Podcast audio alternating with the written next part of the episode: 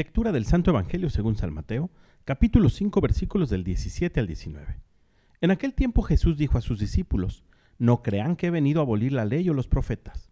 No he venido a abolirlos, sino a darles plenitud. Yo les aseguro que antes se acabarán el cielo y la tierra, que deje de cumplirse hasta la más pequeña letra o coma de la ley. Por lo tanto, el que quebrante uno de estos preceptos menores y enseñe eso a los hombres, será el menor en el reino de los cielos pero el que los cumpla y los enseñe será grande en el reino de los cielos. Palabra del Señor.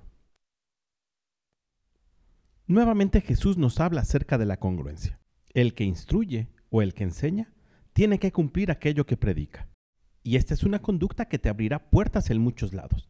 Pero si además lo que enseñas es la palabra del Señor y la cumples, serás grande en el reino de los cielos. Por otro lado, no podemos pasar por alto que hablar del judaísmo no solamente es hablar de religión, sino también de la tradición, la cultura y la vida ordinaria del pueblo judío. Por lo que no cumplir la ley no solamente podía ser considerado un pecado, sino también un delito.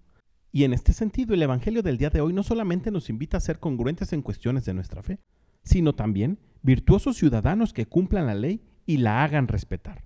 Ya no caben entre nosotros frases como aquellas que dice, el que no tranza, no avanza, ni buscar siempre la manera de burlar la ley. Ante todo, la congruencia para ganar siempre los primeros lugares.